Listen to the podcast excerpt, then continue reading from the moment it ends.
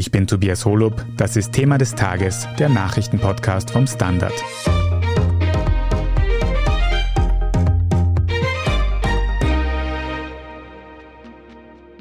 Der Krieg in der Ukraine tobt weiter und die Welt versucht dem mit Sanktionen entgegenzukommen. Dabei wird eines immer klarer, Europa ist abhängig von russischem Gas. In Österreich ist das ganz besonders so. Hier kommen gleich 80 Prozent des Erdgases aus Russland. Wir sehen gerade, dass diese Abhängigkeit schmerzt und es geht jetzt darum, kurzfristig Linderung zu schaffen. Aber selbstverständlich langfristig heißt das raus aus Gas. Das sagt Österreichs Energieministerin Leonore Gewessler dem ORF. Sie war zuletzt mit weiteren PolitikerInnen in den Vereinigten Arabischen Emiraten, um dort neue Anbieter für Gaslieferungen zu gewinnen. Aber ist ein Ausstieg aus russischen Gaslieferungen überhaupt möglich? Welche Alternativen gäbe es und wie hart würde ein Boykott russischer Ressourcen heimische Haushalte und die Weltwirtschaft treffen? Darüber sprechen wir heute. Redaktionsschluss war 15 Uhr. Günter Strobel, du beobachtest gerade mit Argus-Augen den Energiemarkt in Europa und in Österreich. Wie lange reicht denn jetzt das Heizgas in Österreich noch? Wir haben pro Kopf der Bevölkerung das meiste Speichervolumen in Österreich. Also in Summe kann etwa ein Jahresverbrauch eingespeichert werden. Das sind rund 8 Milliarden Kubikmeter Gas, wovon aber ein Teil zwar auf österreichischem Staatsgebiet liegt, aber nicht an unser Gasnetz angeschlossen ist, sondern an das deutsche. In den Speichern, auf die man in Österreich unmittelbar Zugriff hat, sind noch weniger als eine Milliarde Kubikmeter eingelagert. Der Füllstand der Speicher liegt also bei knapp 17 Prozent. Das reicht für diese Heizsaison, kann man sagen, auch wenn von heute auf morgen kein Gas mehr aus Russland ankommen sollte bei uns. Und kannst du uns ein kurzes Update geben, wie es mit den Gaspipelines ausschaut? Fließt da jetzt noch Gas durch im Moment?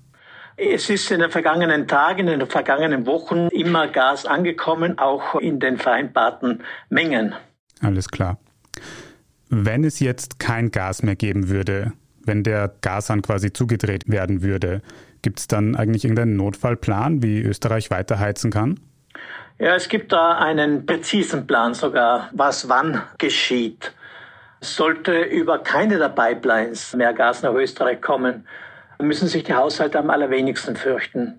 Die sind als besonders schützenswerte Gruppe die letzten, die kein Gas mehr bekommen würden aus Speichern oder von woanders her.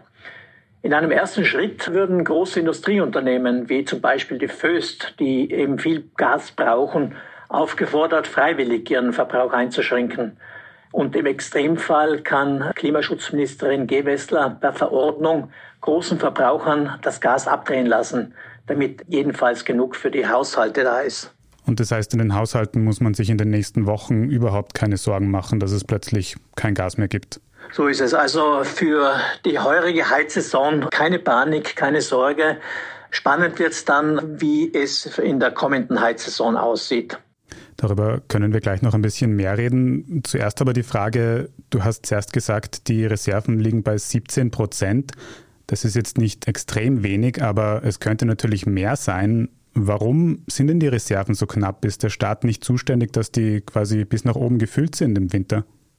Der Staat sah sich bisher nicht in dieser Rolle.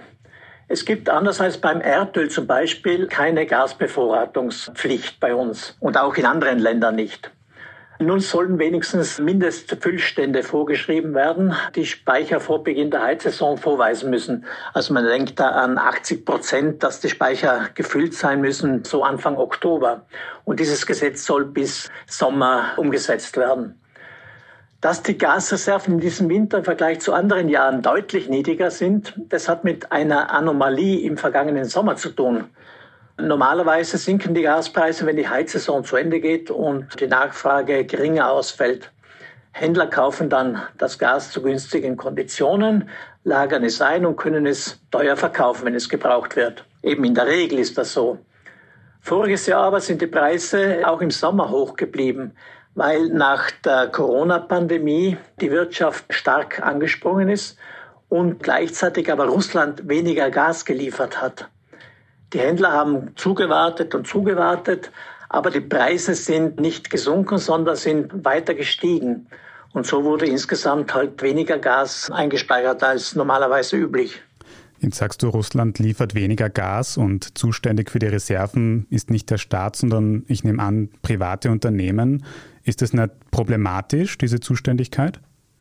Sagen wir so, Russland liefert die Mengen, die vereinbart worden sind in den Langfristverträgen. Es liefert nur interessanterweise nicht zusätzliche Gasmengen, obwohl das ja aufgrund der sehr hohen Preise auf der Hand liegen würde. Also meinen Experten da schon eine gewisse Strategie in den vergangenen Wochen und vor allem Monaten beobachten zu können, damit eben die Preise hochgehen und Russland davon profitieren kann. Normalerweise, also seit der Liberalisierung, hat sich der Staat zurückgezogen und sieht das als Aufgabe der privaten Unternehmen, Mengen einzuspeichern und dann auch wieder an ihre Kunden auszuspeichern, wenn die Nachfrage entsprechend groß ist. Aufgrund dieser Zustände im Moment mit Krieg in der Ukraine wird natürlich der Ruf nach dem Staat, nach staatlichen Eingriffen groß und größer, nicht nur in Österreich, sondern auch in Deutschland. Und ein Hinweis darauf, dass der Staat jetzt doch eine aktivere Rolle spielen will, sind eben diverse Gesetze, die auf den Weg gebracht werden sollen, zum Beispiel ein Bevorratungsgesetz. Mhm. Wie konnte es denn eigentlich dazu kommen, dass wir so abhängig von russischem Gas geworden sind? Man hört ja immer von 80 Prozent von unserem Gas, das aus Russland kommt. Warum hat man da nicht früher gegengesteuert? Muss man ein bisschen in die Vergangenheit zurückschauen. Spezielle Rolle auch von Österreich. Wir waren das erste Land in Europa, das 1968 einen Gasliefervertrag mit Russland abgeschlossen hat. Erst nachher sind Deutschland, Italien, Frankreich auch auf den Zug aufgesprungen. Es gibt also eine jahrelange Verbindung zwischen Wien und Moskau, was die Gaslieferungen betrifft. Die Verträge wurden dann auch immer wieder erweitert, was reizvoll war, weil russisches Pipeline-Gas immer etwas billiger war als Alternativen, zum Beispiel aus Norwegen und deutlich billiger als das sogenannte LNG, also das verflüssigte Erdgas, das mit Schiffen von anderswoher angelandet wird. Die OMV hat zudem gute Geschäfte gemacht über viele Jahre und die Politik hat auch nichts dagegen gehabt. Jetzt im Nachhinein betrachtet sagen natürlich viele, es war ein Fehler, dass wir in eine so große Abhängigkeit uns eingelassen haben. Und vor allem in den letzten Tagen hat sich die Politik ja auch schon dafür ausgesprochen, nach Alternativen zu suchen. Du hast auch schon ein paar angesprochen, aber könntest du uns noch mal ein bisschen ausführlicher erklären, welche Alternativen gibt es denn realistischerweise zu Erdgas aus Russland? Da wäre mal Erdgas aus Norwegen, kommt auch über Pipelines zu uns. Das Problem allerdings ist, dass die zusätzlichen Kapazitäten beschränkt sind von diesem Gas aus der Nordsee. Kann man vielleicht noch fünf bis zehn Prozent zusätzlich bekommen, was aber bei weitem nicht das russische Erdgas ersetzen könnte. Die zweite Alternative und die doch sehr viel mehr Potenzial hat, zumindest kurzfristig, ist verflüssigtes Erdgas, das sogenannte LNG das aus Ländern wie Katar, USA, Australien und anderen Ländern kommt. Das Problem dabei ist, dass dieses Gas halt auch zum Teil mit sehr fragwürdigen Methoden gewonnen wird. Stichwort Fracking, wo der Boden aufgebrochen wird, damit das Gas aus den Bodenschichten herausströmen kann. Zweiter Nachteil ist natürlich, dass dieses Gas in Tankern über weite Strecken befördert werden muss, was auch aus Umweltgesichtspunkten fragwürdig ist. Und drittens gibt es zum Teil die Infrastruktur nicht beziehungsweise in ungenügendem Ausmaß. Also es müsste da sehr kräftig investiert werden, damit LNG einen Teil des russischen Gases, sollte es wegbrechen, ersetzen kann. Jetzt war am Wochenende auch eine österreichische Delegation in den Vereinigten Arabischen Emiraten und in Katar, um unter anderem über LNG zu verhandeln. Da war aber auch die Rede von grünem Wasserstoff. Was hat es damit auf sich? Grüner Wasserstoff ist ein sehr interessantes Medium, würde ich sagen, gewonnen aus erneuerbaren Energien mit der interessanten Option, grünen Wasserstoff auch lagern zu können. Das Problem mit den erneuerbaren Energien ist ja, dass sie oft anfallen, wenn man den daraus gewonnenen Strom nicht braucht oder wenn es viel zu viel davon gibt aber vor allem in Windparks beziehungsweise Photovoltaikanlagen nicht die Energiemengen liefern können, die wir eigentlich bräuchten zum Kochen, zum Heizen, für industrielle Zwecke etc. Also andersherum würdest du auch nicht sagen, dass erneuerbare Energien einen großen Anteil daran haben könnten, uns unabhängiger von russischem Gas zu machen? Haben sie sicherlich, aber so wie in der Menge, in der wir sie derzeit haben, in Österreich, aber auch in Europa, reichen die bei weitem nicht aus. Nun gibt es zwar ehrgeizige Ausbauvorhaben, aber wenn man sich ansieht, welche große Widerstände manche Windparkprojekte in diversen Kommunen und Ländern finden oder auch wenn es um die Frage von Freiflächen, Photovoltaik geht, wie groß da Widerstände sind, dann muss man bezweifeln, dass der Ausbau, der geplante und notwendige Ausbau so rasch in die Gänge kommt, dass man kurz- oder auch nur mittelfristig wegbrechende Gasmengen ersetzen kann.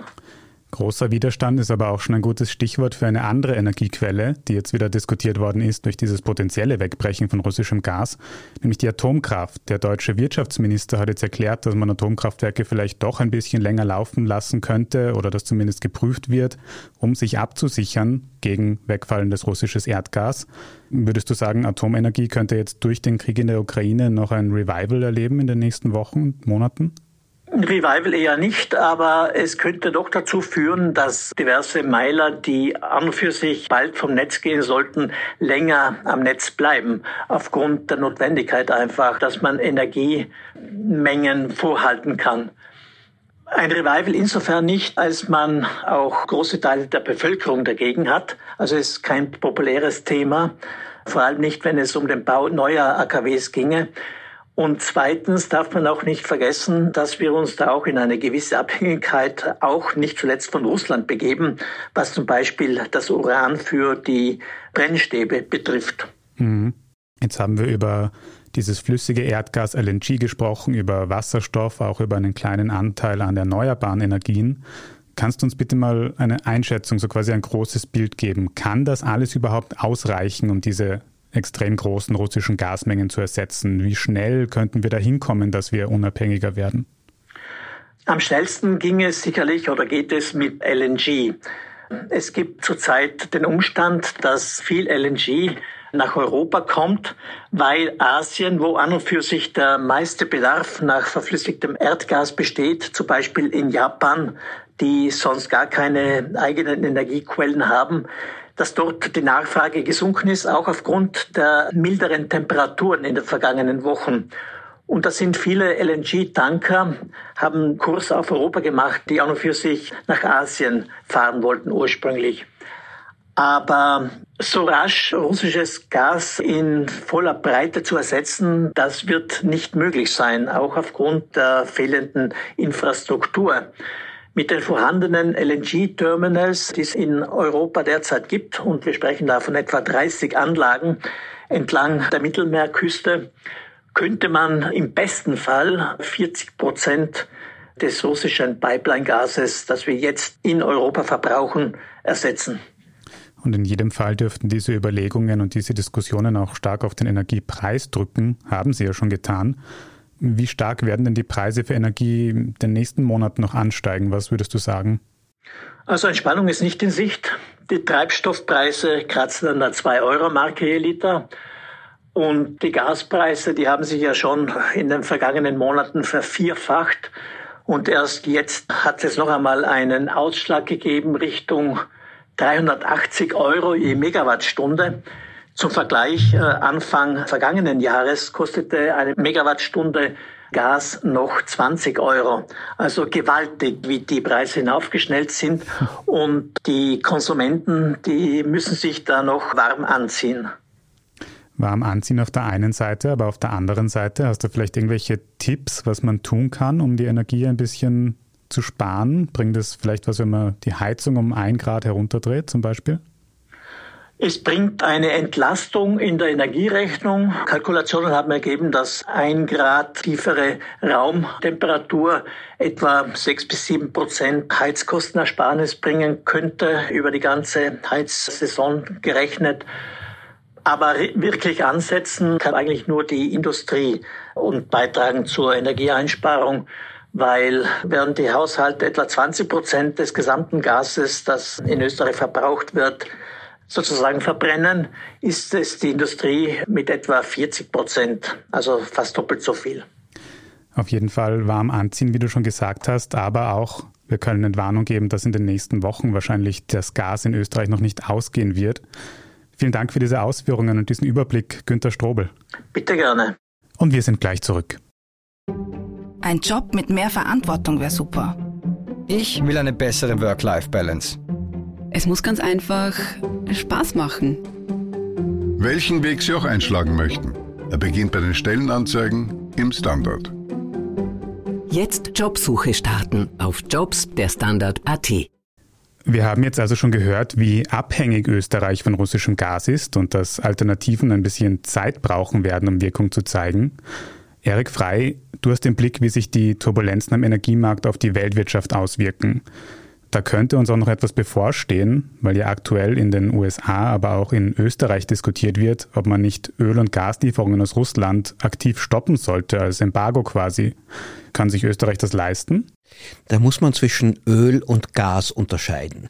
Beim Erdöl findet schon fast quasi eine Art Embargo statt. Soweit man mitbekommt, kaufen sehr viele Händler, kaufen viele Marktbeteiligte kein russisches Öl mehr, weil sie nicht wissen, ob sie nicht dann auch irgendwie sanktioniert werden könnten. Deswegen kriegen die Russen jetzt für ihr Erdöl um circa ein Viertel so weniger als andere Ölproduzenten im Markt. Andererseits, so ein Ölembargo gegen Russland ist nicht besonders wirkungsvoll, weil Russland kann es dann möglicherweise zu einem günstigeren Preis anderswo verkaufen. Öl ist unglaublich liquide. Gas ist was anderes. Gas braucht eine Infrastruktur, zum Beispiel Pipelines, wie es aus Russland hier zu uns nach Österreich ist. Ein Gasembargo wäre sehr wirkungsvoll. Russland könnte das Gas nicht anderswohin liefern, nur auch wir hätten das Problem, dass wir auf die Schnelle keine anderen Gaslieferungen bekommen könnten. Das würde bedeuten, gewisse Teile der Wirtschaft, denen würde eine ganz wichtige Energiequelle fehlen.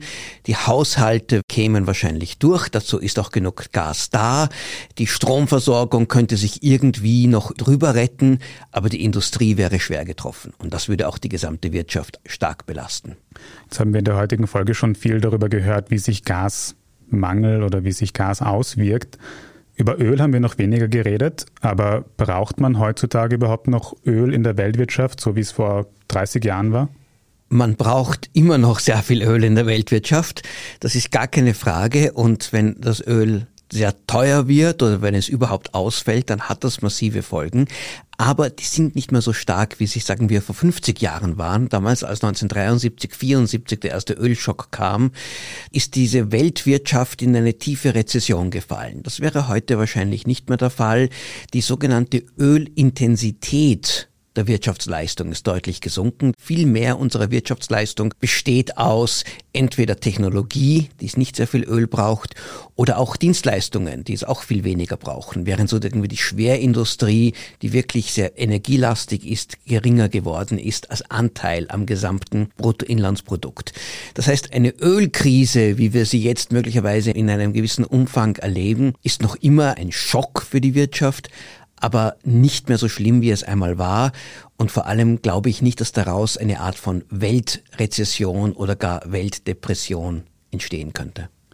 Trotzdem die Frage, wie stark könnte denn dieser Konflikt unsere Wirtschaft konkret beeinflussen oder an welchen Stellen könnte er unsere Wirtschaft treffen? Vor allem betrifft es die Preise. Energie ist noch immer ein ganz wichtiger Teil unseres Verbraucherkorbs. Wir brauchen viel Energie für Transport, für Mobilität, zum Heizen. Und wenn die Energie sehr teuer wird, die fossile Energie, dann schlägt sich das auch auf die Ausgaben der Haushalte nieder. Es schlägt sich auch auf andere Preise nieder, weil die Unternehmen zahlen mehr für Energie und dann werden sie ihre Kosten auf diese Weise weitergeben. Und dann kommt es auch so zu Sekundäreffekten. Die Preise für Industriegüter steigen, dann wird das Leben teurer, dann wird es in die Lohnverhandlungen aufgenommen, die Gewerkschaften erkämpfen sich höhere Lohnverhandlungen, dann steigen die Lohnkosten und dann werden wiederum die Güterpreise wieder steigen. Also dadurch steigt die Inflation und das ist das Problem, nachdem wir jetzt schon zwei Jahre in der Pandemie diese Lieferkettenprobleme hatten, wo ohnehin Preise schon auf ein hohes Niveau gestiegen sind, die Inflation die höchste ist seit vielen Jahrzehnten und das dürfte das jetzt alles noch verstärken. Kann man da irgendwie gegensteuern oder müssen wir mit den höheren Preisen quasi leben? Das Mittel gegen eine hohe Inflation ist üblicherweise höhere Zinsen. Also die Notenbanken, die Federal Reserve in den USA, die Europäische Zentralbank könnten die Zinsen erhöhen, was sie ja ohnehin vorhaben, aber man könnte das viel schneller machen. Das Problem ist, wenn sie es tun, dann werden auch Investitionen teurer, weil Kredite teurer werden und dann wird das Wirtschaftswachstum gedämpft und dann kommt zusätzlich zur Belastung von den höheren Energiepreisen noch eine Belastung durch teures Geld dazu und wenn das zu stark gebremst wird, könnten wir tatsächlich in eine Rezession schlittern. Das heißt, die Notenbanken stehen hier vor einem Dilemma. Sollen sie lieber die Inflation bekämpfen oder sollen sie eher versuchen, die Wirtschaft am Laufen zu lassen, um dafür zu sorgen, dass die Arbeitslosigkeit nicht steigt? Beides lässt sich in einer solchen Situation sehr schwer machen und das erfordert von diesen Notenbankern ein sehr genaues, präzises, überlegtes Vorgehen.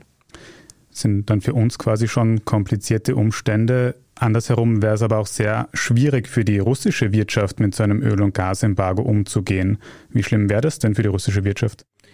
Also im Moment sind ja schon sehr harte Wirtschaftssanktionen gegen Russland, aber die werden dadurch unterlaufen, dass Russland noch immer Öl und Gas verkaufen kann, dafür bezahlt bekommt und das auf eine Weise bekommt, wie sie es auch ausgeben könnten.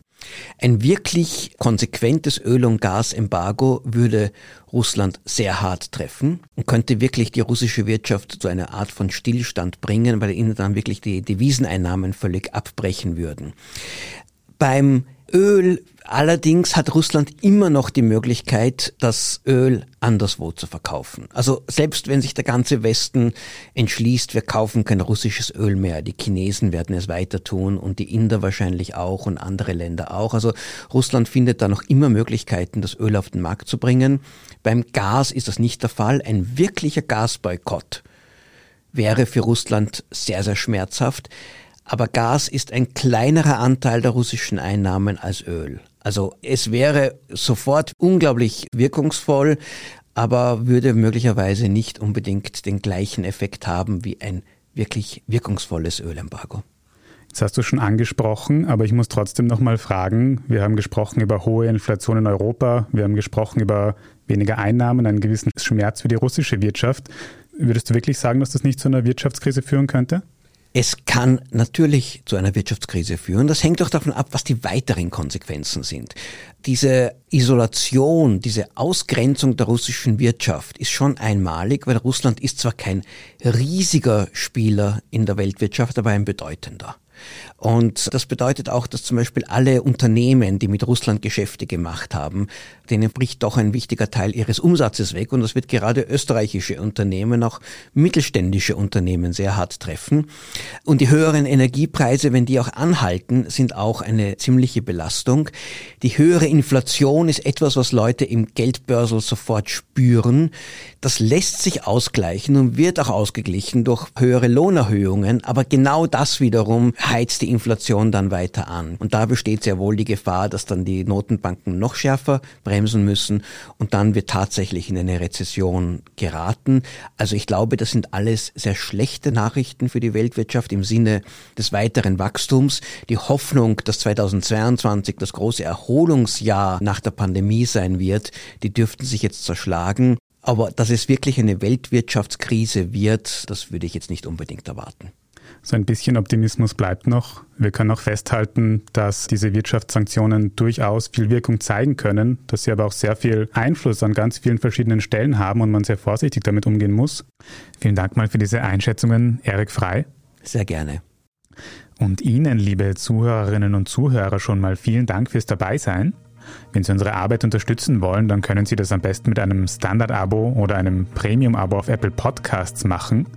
Und wir machen gleich weiter mit unserem Meldungsüberblick. Bleiben Sie dran. Eine kleine Wohnung im Zentrum. Das wär's.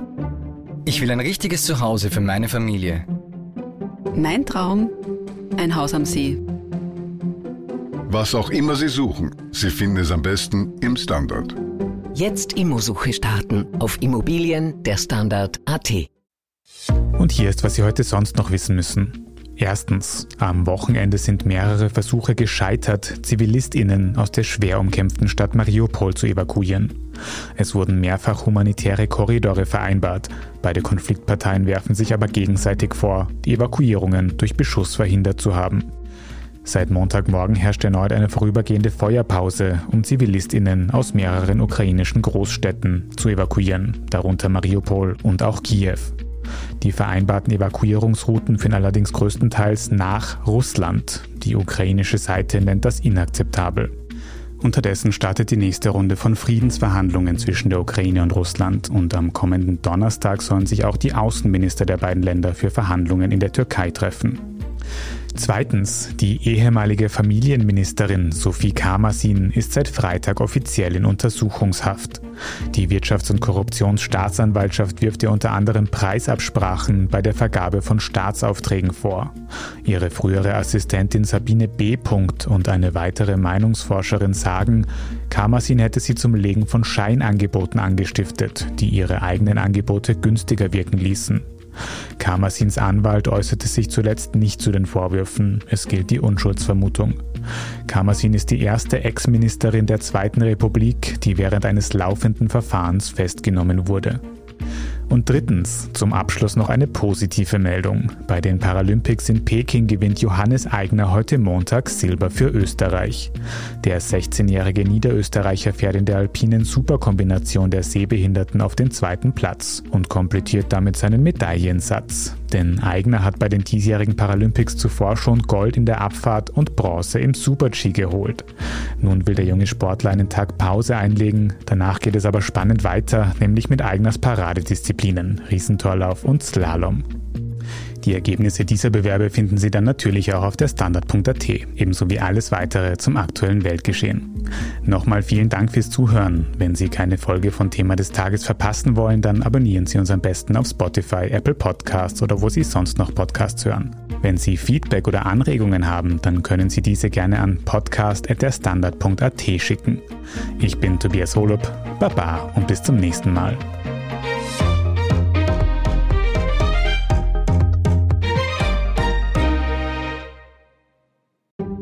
Ein Job mit mehr Verantwortung wäre super.